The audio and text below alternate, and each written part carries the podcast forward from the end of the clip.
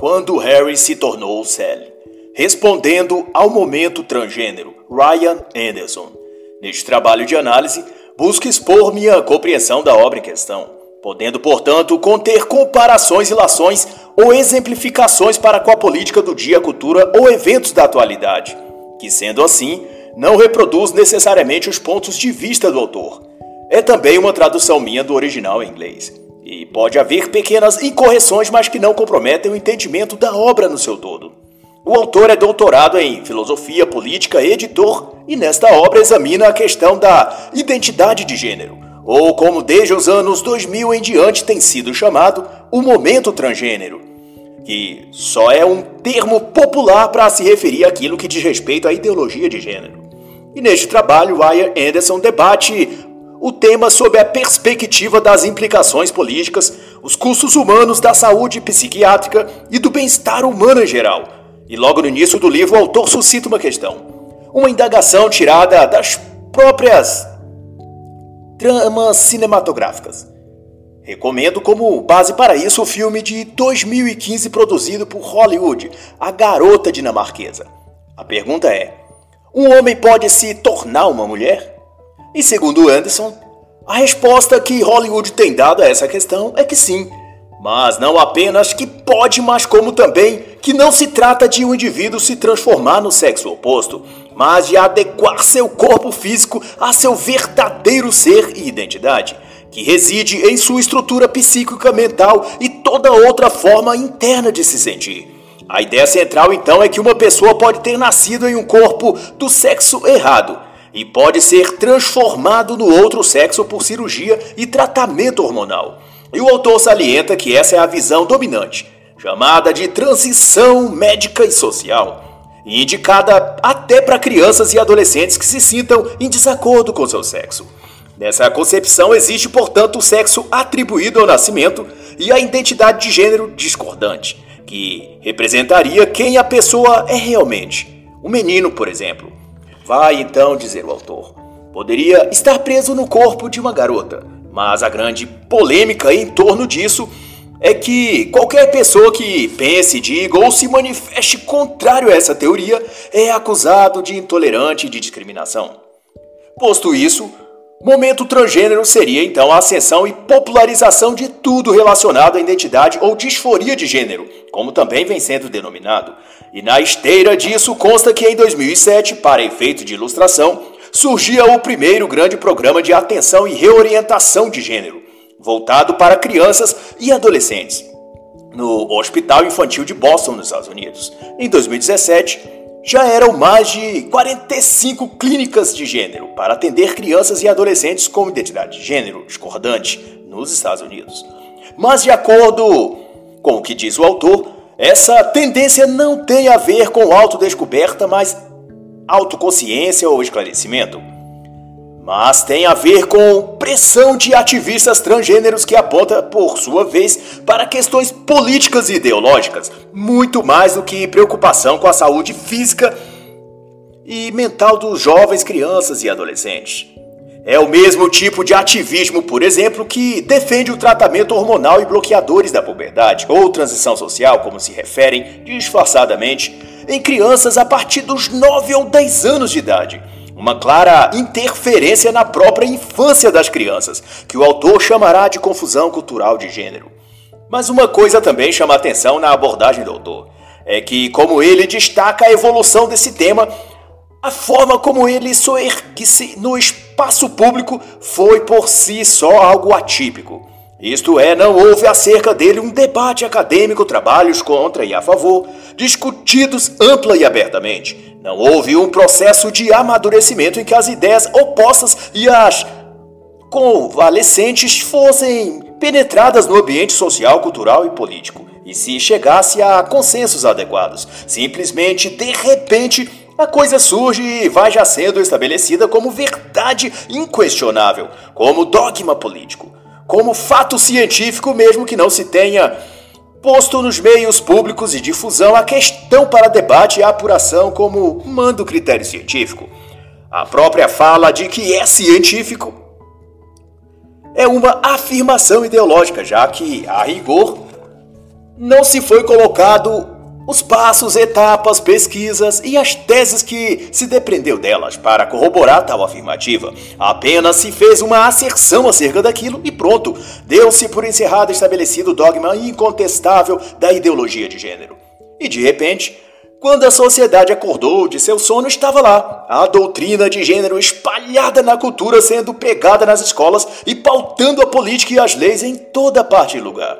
E vai então dizer o autor que as elites políticas e culturais foi quem, a priori, tentaram fechar a questão desse tema, impondo uma ortodoxia politicamente correta em que qualquer postura que não for de apoio incondicional será rotulado de preconceito e discriminação. Estava estabelecido então o momento transgênero. E daí para então a corrida e batalha do ativismo transgênero não era para esclarecer ou discutir os pressupostos que afirmavam como ciência, mas sim de conseguir aprovar cada vez mais leis e direitos civis para a categoria. E uma dessas conquistas, que parece simples, mas que abre um leque para mudanças profundas a médio prazo, foi a substituição do termo sexo por identidade de gênero, ou simplesmente gênero. E essa aparente pequena mudança consolida, na verdade, uma imagem simbólica, a de que a mentalidade ocidental agora é transgenerista. Essa era, nas minhas palavras, a oficialização do transgênero como novo normal, na questão dos relacionamentos conjugais e da vida e conduta sexual de modo geral. E quem também elabora de modo excepcional essa questão é o autor Pablo Munhoz Turrieta, na obra Preso no Corpo Errado, lançada em 2020 e, claro, combatido e censurado em toda parte. E a partir daí, conforme a percepção do autor, o cenário cultural foi quase simbiótico. Ah, essa causa transgerista, o mercado de eventos, shows, festivais de cinema, programas de entretenimento e de entrevistas na TV, filmes principalmente, tudo era palco e terreno fértil para se falar de tratamentos hormonais inibidores de testosterona, ou o contrário, remoção cirúrgica dos seios, implantes de órgãos genitais artificiais, enfim. Toda uma série de coisas relacionadas ao transgênero. Mas dito, comentado e celebrados como se fossem a última moda do momento. E o tema da identidade de gênero foi fazendo um caminho sem volta para dentro dos lares e das mentes das pessoas.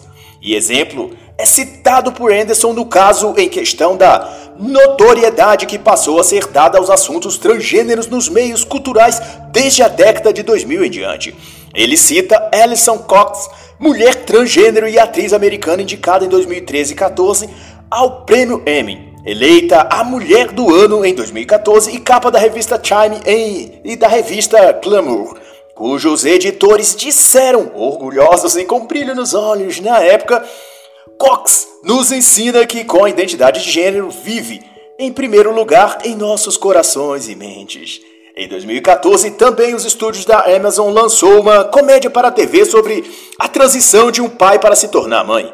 O produtor chamou seu trabalho de ação transformativa e afirmou à época que o objetivo era promover a identidade de gênero até mesmo nos bastidores, e para tal, além dos atores contratados, todos os cargos envolvidos na produção do filme também foram preenchidos por pessoas trans e até os banheiros foram rotulados de banheiros neutros. E o papel principal ficou a cargo de um homem que se auto-identificava como sendo cisgênero. Em setembro de 2016, ele então ganharia o Emmy. Antes disso, em abril de 2015, o canal de TV ABC apresentou seu especial com a temática transgênero, chamado Eu Me Chamo Kaylan, que também foi premiado e celebrado na mídia. E em 2015 ainda, Kaylin receberia o título de Mulher do Ano, mesmo sendo homem biológico. E os exemplos não param. Em 2017 fazia sucesso e era alçado aos holofotes o reality show chamado Eu Sou Jazz, baseado na história de Jazz Jennings, um adolescente trans diagnosticado com disforia de gênero aos 4 anos de idade e transição social aos 5 anos. Foi modelo para crianças transexuais, participou de um documentário que promovia a transgeneridade em 2011, lançou um livro em 2014, outro em 2016, no qual focava na sua vida como adolescente transgênero ambos distribuídos em escolas em todos os Estados Unidos e voltados para o público adolescente. E para quem também faz parte nisso tudo, a National Geographic também produziu seu especial sobre a questão transgênero. Lançou duas revistas com o título Revolução de Gênero e na capa exibindo um menino de 9 anos que se identificava como uma menina. A primeira pessoa trans a aparecer na capa da revista, diziam os editores orgulhosos. E para Ryan Anderson, Estava muito claro que a indústria de Hollywood estava no empenhado projeto de popularizar a ideologia transgênero. E o autor ressalta ainda que, concomitante a isso, o governo federal americano também era solícito e dedicado às questões transgênero. E enquanto Hollywood fazia o show, o governo trabalhava nessa agenda nos bastidores. O governo Obama, vai dizer então ele, promovia a identidade de gênero com políticas públicas e como questão de direitos civis. Isso na educação, saúde, habitação e até no serviço militar. A Lei Antidiscriminação, aprovada em 1972, conhecida como Título 9, é um claro exemplo disso. Essa lei, defendida arduamente pela ativista feminista Bernie Sandler, a fim de combater a suposta discriminação contra as mulheres em relação ao mercado de trabalho, visava dar espaço e visibilidade às mulheres, pois a partir da gestão de Barack Obama nos Estados Unidos, essa mesma lei foi redefinida para que, em lugar de atuar em favor das mulheres, essa lei passasse a considerar como alvo de defesa a ideologia de gênero. Na prática, seria o início de um processo de substituição daquilo que diz respeito à proteção ou direito às mulheres por aquilo que se refere à proteção e direitos transgêneros. E segundo essa premissa, onde se tinha a proibição da discriminação por sexo no programa de governo Obama, Toda lei, norma, diretriz ou política oficial de Estado interpretaria como proibindo a discriminação por identidade de gênero. E no transcorrer dessas mudanças, também foi disposto pelo governo da era Obama que os planos de saúde regulamentados pelo programa Obamacare cobrissem todos os custos das cirurgias para redesignação do sexo ou mudança de sexo colocando inclusive esse tipo de procedimento à frente de outros tipos de cirurgias, sob a alegação de que era questão de dignidade humana e de direitos humanos máximos. Do mesmo modo que foi requerido do Departamento de Habitação e Desenvolvimento e Assistência para Mulheres em Situação de Violência Doméstica, antes de atender a estes fosse dado prioridade às pessoas trans. Ou seja, o transgênero estava tomando lugar e a primazia quanto a tudo que há na administração pública. E além dos banheiros trans ou neutros nas escolas públicas, da mudança de sexo custeada pelo governo, da preferência de vagas em abrigos e benefícios estatais, a categoria transgênero também foi dada algumas regalias no setor militar. A partir do governo Obama, todos os órgãos e departamentos militares deveriam dispor em suas dependências de banheiros neutros, a fim de não discriminar os transexuais que fizessem parte do exército ou daquela força militar qualquer. Fora que também teriam de custear a cirurgia e procedimentos médicos daqueles eventuais soldados que se declarassem transgênero.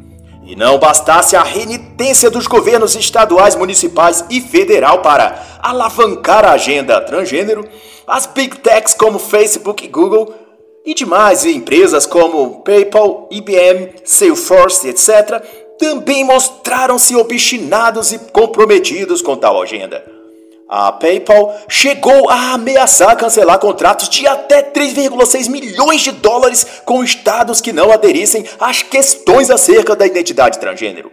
Em outra iniciativa, anunciou-se o cancelamento de um projeto de expansão da empresa em determinada cidade que geraria 400 empregos diretos, tudo em nome do seu ativismo pela causa trans. No dizer de seus diretores, eles prezam pela igualdade e pela dignidade de todas as pessoas e por isso não aceitavam nenhum tipo de discriminação. Mas, como faz lembrar o autor, eles só esqueceram de explicar por que a sede de sua empresa então ficava em Singapura, onde pessoas que se envolvessem em atos homossexuais eram punidos com até dois anos de prisão. E deveria também aproveitar a ocasião e igualmente explicar por que em 2012 a PayPal anunciou que abriria escritórios no Emirados Árabes, onde também trans e homossexuais são presos conforme a prática islâmica. Enfim, é tudo um jogo de cena. Um fingimento e hipocrisia que na realidade não traduz nenhum tipo de solidariedade aos gays, mas apenas tentam alicerçar uma nova ordem global cuja estrutura consiste no desfazimento das relações naturais humanas, na dissolução dos relacionamentos conjugais homem-mulher e na completa desarmonia familiar. E creem que, empurrando a sociedade para a direção dessa agenda, conseguirão assim fazer destruir a base civilizacional ocidental. E o autor então relembra o caso de John Money na década de 1960, dos irmãos gêmeos Brian e Bruce, em que Bruce foi submetido à cirurgia que tornava-o supostamente uma menina, tendo ele sido dali em diante tratado como Brenda e submetido também a tratamento hormonal. Mas o caso é que apesar de o doutor Money exibir esse acontecido como uma prova de sua tese de que o sexo corporal está separado da identidade de gênero, de que o gênero não tem uma conexão real com a biologia. E esse supositivo todo do Dr. Money Ryan Anderson traz à tona para exemplificar que a medicina moderna, tal como a psicologia médica, etc., estão, como as ciências sociais, sob a influência também da ideologia transgênero. E do mesmo hospital que John Money desenvolveu suas pesquisas, o Hospital John Hopkins, outro pesquisador, o Dr. Paul McHugh, relatou também suas conclusões. Segundo o professor de psiquiatria, ele desafiou seus pares proponentes da cirurgia e tratamento de redesignação de sexo a acompanhar adultos que se submeteram a operações de mudança de sexo e determinar se a cirurgia foi benéfica a longo prazo. E John Mayer, psiquiatra e psicanalista da Hopkins, também aceitou o desafio e, após apurada pesquisa de campo, constatou que uma parte dos que fizeram a mudança de sexo se arrependeram e a outra parte não demonstravam ter se beneficiado psicologicamente com o procedimento. Isto é, eles tinham os mesmos problemas de relacionamento no trabalho e em tudo relacionado às suas emoções. Ou seja, a sensação de realização, completude ou o que for não aconteceu. E Ryan cita as próprias palavras de Mac ao dizer que a esperança de que os que foram operados emergissem de suas dificuldades emocionais para enfim florescer psicologicamente não foram satisfeitas do que se conclui que a cirurgia trouxe pouca ou nenhuma melhora real no bem-estar dessas pessoas.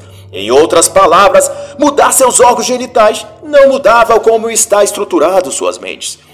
O próprio Macchio era antes favorável às cirurgias de mudança de sexo, mas depois de estudar bastante a respeito e comparar com os casos reais que iam acontecendo, mudou sua percepção a esse respeito. O que infere que a realidade sempre concerne aqueles que buscam a verdade. E de acordo com o Dr. Macchio, sua profissão é muito inclinada a perseguir modismos e se inclinar para a pressão política em vez de aderir à ciência objetiva. Nós contribuímos com a loucura em vez de tentar estudar, curar e finalmente prevenir.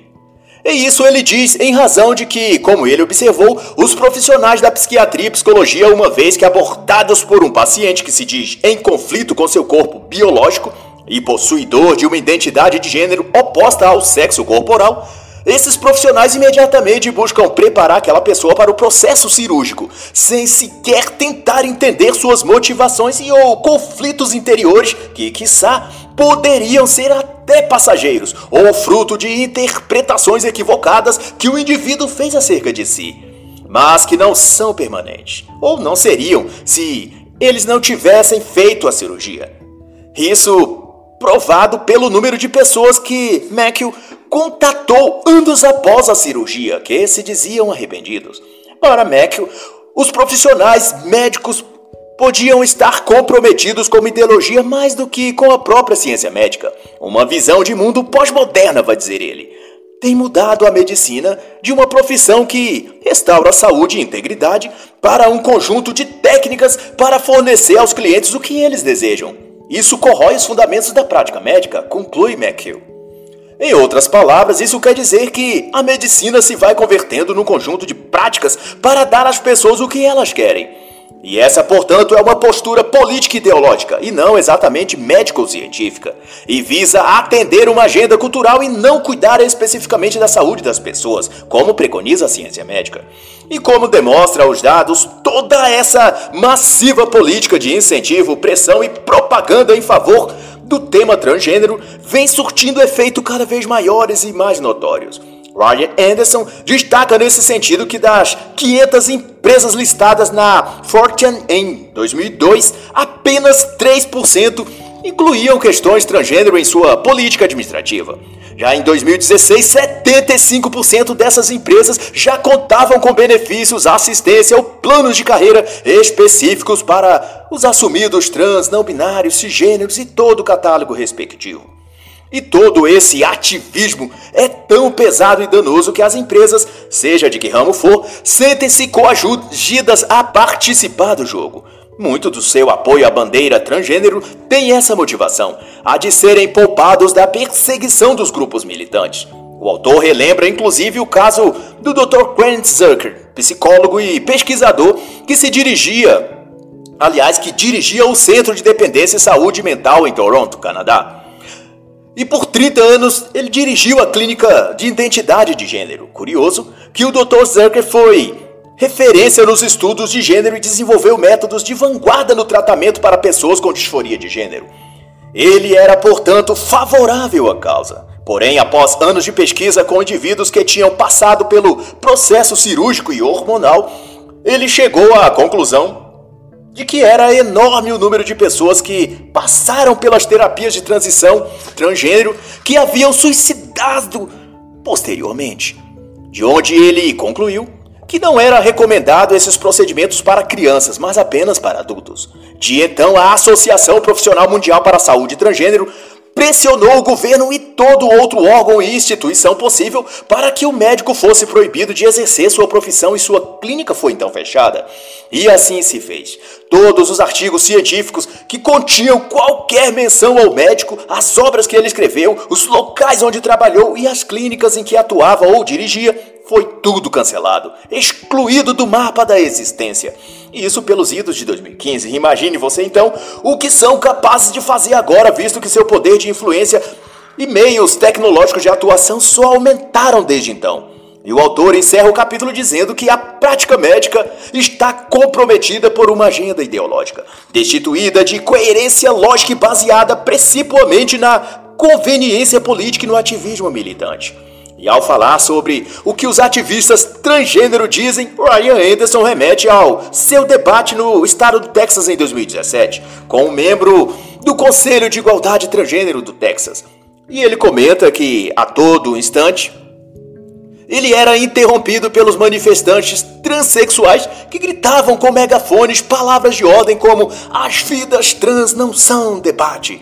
E para Ryan, esse é o grande ponto em que ativistas e defensores dessa causa se recusam a enxergar. As vidas de trans não são debate, e isso só significa que eles têm os mesmos direitos a viver e ser como ou do jeito que acharem melhor. E isso nunca está em debate. Ou seja, ninguém discute por aí se as pessoas trans têm direito à vida, se devem viver ou não. Seria um absurdo isso. A questão que se trata nos debates é se essa categoria de pessoas tem de fato de receber privilégios e tratamento especial diante dos demais cidadãos. No Texas, na época, por exemplo, o grupo no qual o debata, debatedor oponente de Ryan Anderson pressionavam o governo para que instaurasse políticas públicas que davam condição privilegiada às pessoas transgênero. Queriam que escolas, instituições municipais, estaduais, etc., oferecessem banheiros, vestiários e, acredite, até chuveiros específicos ao gosto dos grupos trans, coisa que nenhuma outra parcela da sociedade tivera o direito de escolher. Todos têm o direito à liberdade de viver. Mas reivindicar também o direito de ser tratado de modo especial é ir além de qualquer direito. Deixo para tanto a indicação de uma obra que ajuda em muito a compreender essas premissas e a agenda ideológica. A obra é Perigosos, de Mayor Iannopoulos, lançado em 2017. E Anderson comenta ainda que ativistas e radicais trans persuadem aos seus pares a revoltarem-se e protestarem considerando ultrajante e uma violação de direitos se não tiverem cotas, locais especiais para eles, primazia de fala, leis específicas, poder de veto e censura, filmes específicos, exaltando as qualidades deles, enfim, exigem ser colocados no pedestal e venerados. E tudo isso sem qualquer espaço para o debate Para se conversar a respeito, a única conversa é aquela emitida aos gritos através de um megafone ordenando coercitivamente que todos se dobrem às suas vontades.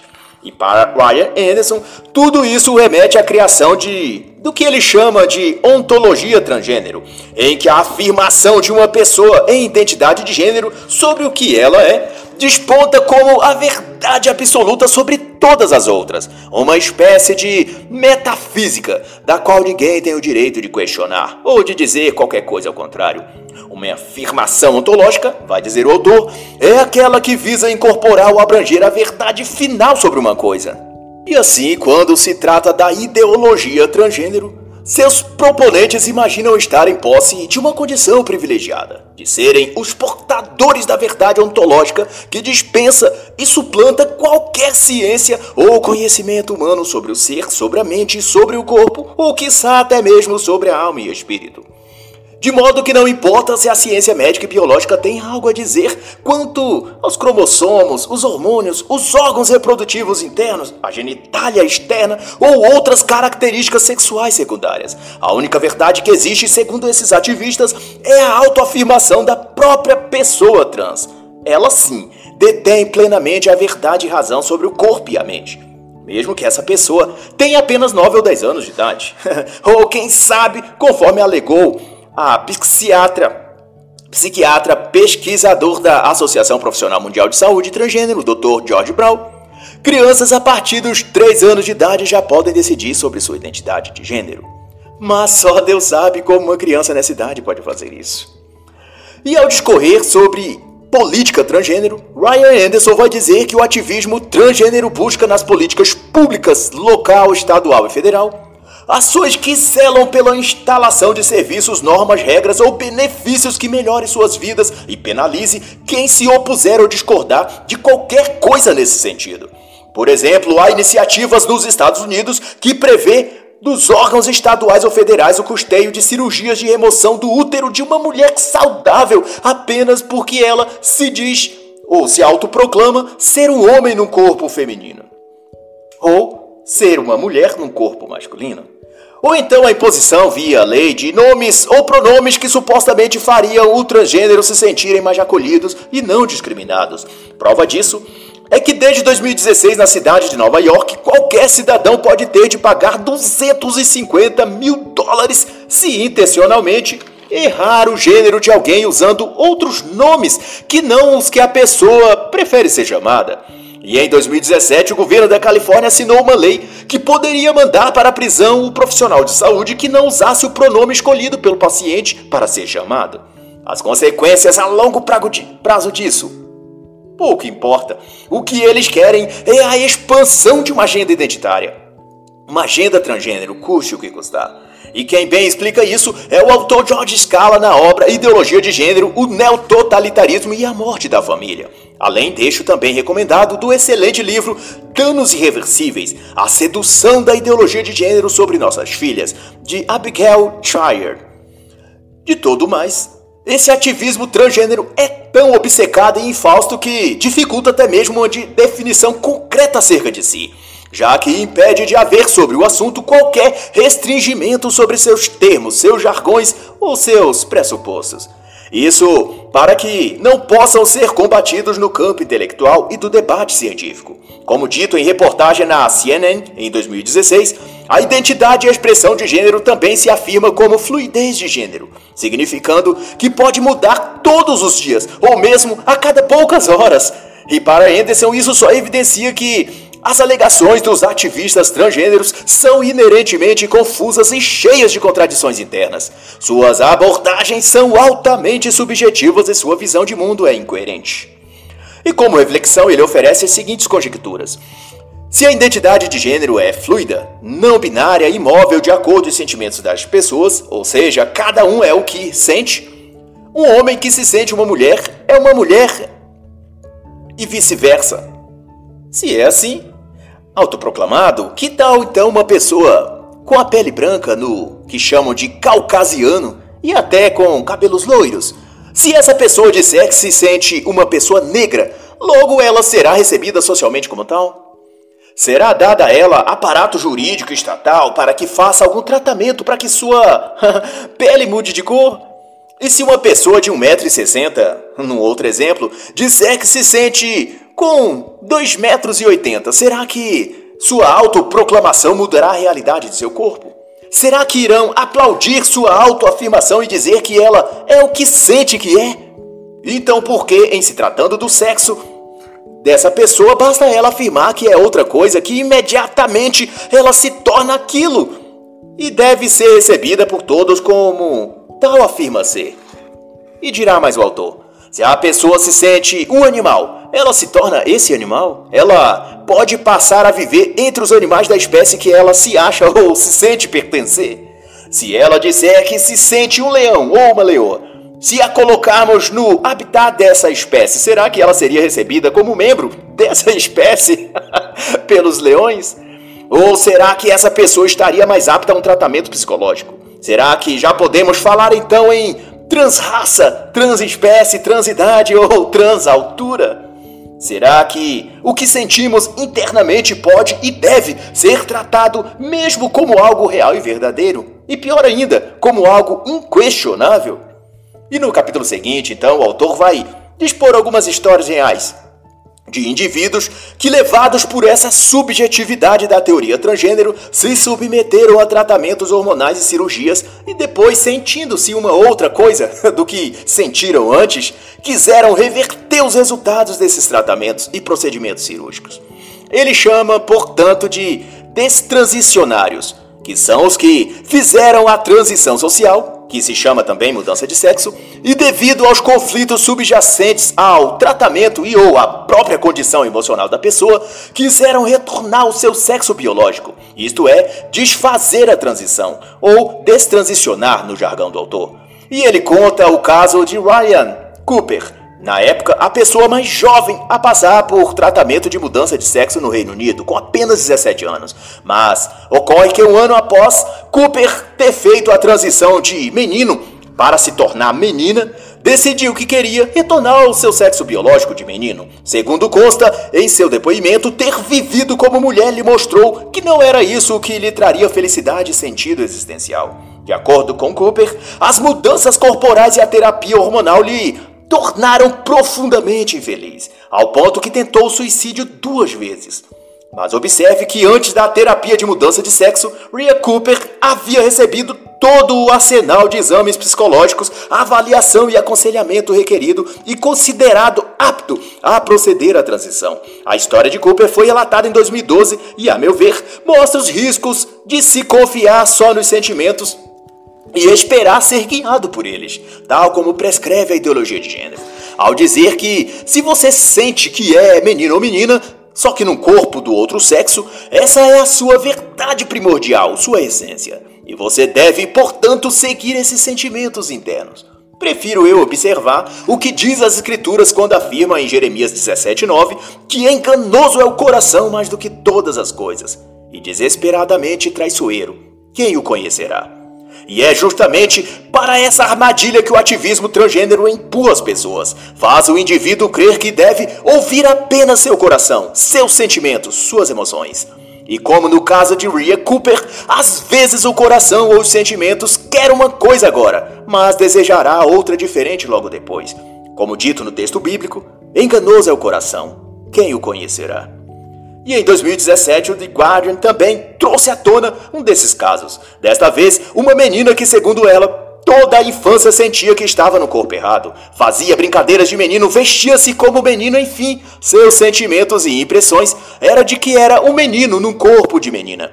Aos 15 anos, decidiu que faria transição e aos 18 começou a tomar testosterona, primeiro em gel, depois em injeções. Sua voz mudou, o corpo masculinizou-se e se submeteu então a uma cirurgia para remoção dos seios. Ela conta que ficou com cicatrizes horríveis e antes de fazer a faloplastia, sentiu que algo dentro dela continuava desencaixado. Ou seja, ela não sentia mais que isso era realmente o que ela queria. E como Cooper entrou em crise existencial e mudou de ideia. E a conclusão que o autor faz então é que mudar o corpo não significa mudar a mente. E semelhantemente, Ryan Anderson conta a história de Carrie, de 22 anos, de Max aos 16, Crash aos 18, mas que só reforçaria o que já está demonstrado nos relatos de Cooper. Por isso é desnecessário e redundante expô-los aqui. Basta então as palavras de Rawhire, um destransicionado aos 40 anos. Ele diz, após todo o processo de transição e destransição, que tratar a dor psicológica com cirurgia de mudança de sexo é potencializar ainda mais essa dor. E Ryan vai discutir então o que nos torna um homem ou uma mulher. E começa pautando que a transição social de acordo com a ideologia transgênero é a única resposta para a disforia de gênero. E consiste em ajustar o corpo de um indivíduo àquilo que ele sente que é por dentro, em sua mente, em sua psique. Essa pessoa então é submetida a tratamento hormonal e cirurgias para a reestruturação de sua anatomia em consonância ao senso interno de identidade daquele indivíduo. Em suma, se a pessoa se sente uma mulher no corpo de um homem, então a transição social agiria para transformar seu corpo num corpo feminino. Para o autor, no entanto, o sexo não é atribuído ao indivíduo no nascimento, como dizem, dizem os transativistas. O sexo de uma pessoa é reconhecido, identificado. E antes mesmo do nascimento, o ultrassom é capaz de revelar qual o sexo do bebê. E após o nascimento, qualquer diagnóstico por imagem mostrará os órgãos internos que caracterizam as diferentes estruturas internas entre macho e fêmea. E em conformidade a isso, o autor cita que a embriologia humana é direta em sua definição quanto à determinação do sexo. O sexo masculino, no glossário de embriologia, é determinado pela presença de um cromossomo sexual Y, e o sexo feminino é determinado pela ausência de um cromossomo Y. É o denominado sexo cromossômico do embrião. O embrião XX normalmente se desenvolve em uma fêmea, e o embrião XY normalmente se desenvolve em um macho. A diferenciação sexual entre homem e mulher, então, se desdobra a partir da fertilização. Ademais, existe também uma definição conceitual da distinção entre um homem e uma mulher, sendo que o masculino e o feminino condiz a forma interna e externa em conjunto, como estão organizados os órgãos que compõem o corpo de um macho e de uma fêmea. Se um e outro se encaixam e juntos são potencialmente capazes de reproduzir a espécie. Dá-se daí o conceito de que um é masculino e o outro feminino. Anderson traz então à memória o caso na Corte Americana em 2014, em que se definiu no contexto daquela discussão que masculinidade e feminilidade não constituem apenas dois sexos distintos, mas também um certo propósito social não se definindo apenas por diferentes características anatômicas ou genéticas, mas em um nível mais profundo, seu potencial biológico mais básico, o da reprodução. Mas, para além disso, avançando no tema da identidade transgênero e mudança de sexo, que é o, como o autor chama o capítulo 5, ele busca os dados da Pesquisa Nacional de Discriminação de Transgêneros, divulgada em 2014 para informar que 41% das pessoas que se identificam como transgênero tentou ou tentará o suicídio em algum momento de suas vidas. Para efeito de comparação da população comum, apenas 4,6% das pessoas passarão pelo mesmo problema. E para o autor, as tentativas de suicídio não surgem do nada. As pessoas que tendem a tentar o suicídio normalmente sofrem de depressão, transtornos de ansiedade, abuso de substâncias como drogas, álcool. Posto isso, profissionais da saúde mental que trabalham com transição social ou redesignação sexual costumam indicar para qualquer e toda pessoa com disforia de gênero o processo de mudança de sexo, afirmando que tal procedimento é a única forma de curar seus traumas ou dores psíquicas. Isto é, para aqueles indivíduos que não se identificam com seu sexo corporal e sentem-se infelizes, depressivos ou angustiados, é dito a eles que a mudança de sexo é a solução para todos os seus dramas psicológicos. Mas ocorre que depois que passam por todo o extenuante decurso da reatribuição sexual e transição social, descobrem, não obstante, que deveras continua com as mesmas sensações de vazio existencial e baixa autoestima. E à medida que não sabem a que atribuir esses sentimentos dolorosos dentro de si, acabam em depressão profunda e propensos, portanto, a buscar no suicídio o alívio desse seu sofrimento. E ao invocar o Dr. Macchio, já citado outras vezes, o autor comenta que muitos psicólogos e psiquiatras pensam na disforia de gênero como algo semelhante ao distúrbio de suposição ou suposição desordenada, como os casos de anorexia nervosa, em que a pessoa acredita estar acima do peso quando na verdade está extremamente magra. No caso, essa pessoa sente profundo desconforto com seu próprio corpo, a partir da crença que instalou em sua mente. Ryan menciona ainda o que diz a doutora Ellen Johnson, psiquiatra do estado de Kentucky, especializada em distúrbios em crianças e adolescentes, que, sob essa condição de suposição desordenada, abriga sentimentos que não estão de acordo com a realidade, e daí geram uma realidade alternativa em suas próprias mentes. No caso da anorexia, mantendo ainda a reflexão do Dr. Johnson, a pessoa até sabe, no fundo de sua psique, que não está realmente gorda, mas sua mente briga com os fatos e contra as evidências. E essas crenças ou ilusão passa a determinar as ações desse indivíduo. E concomitante ao Dr. Johnson, a doutora Michelle Crelella, presidente da Faculdade Americana de Pediatras, também disse que os tipos de crenças e de ilusões impostas a si mesmos pelas pessoas transgênero são de fato similares às de outros indivíduos com distúrbios anoréxicos e outras dismorfias corporais. A doutora Anne Lawrence, outra também especialista na questão, expressa as mesmas convicções, com o aditivo de que a doutora Anne é ela mesma uma pessoa transgênero, ou mulher trans, como se diz. No fim, a conclusão que se faz é que, diante de tudo que envolve a questão da disforia e de gênero, no contexto de suas implicações psicológicas e emocionais, talvez seja que a transição social e redesignação cirúrgica e hormonal de sexo pode não trazer os benefícios sexuais, físicos ou psicológicos que as pessoas que passam por elas esperam. Nas palavras do autor, ao que consta, as pesquisas, como as da Universidade de Berna, na Suíça, a qualidade de vida após a cirurgia de reatribuição sexual cai consideravelmente numa grande parcela de transexuais operados. Eles relatam insatisfação psicológica e limitações físicas, sociais e, óbvio, psíquicas e emocionais. O que decorre disso, portanto, que há fatores além de anatômicos e físicos apenas, que mereceriam maior atenção e preocupação de todas as pessoas e dos próprios indivíduos transgêneros quanto àquilo que se refere ao seu bem-estar emocional e psicológico.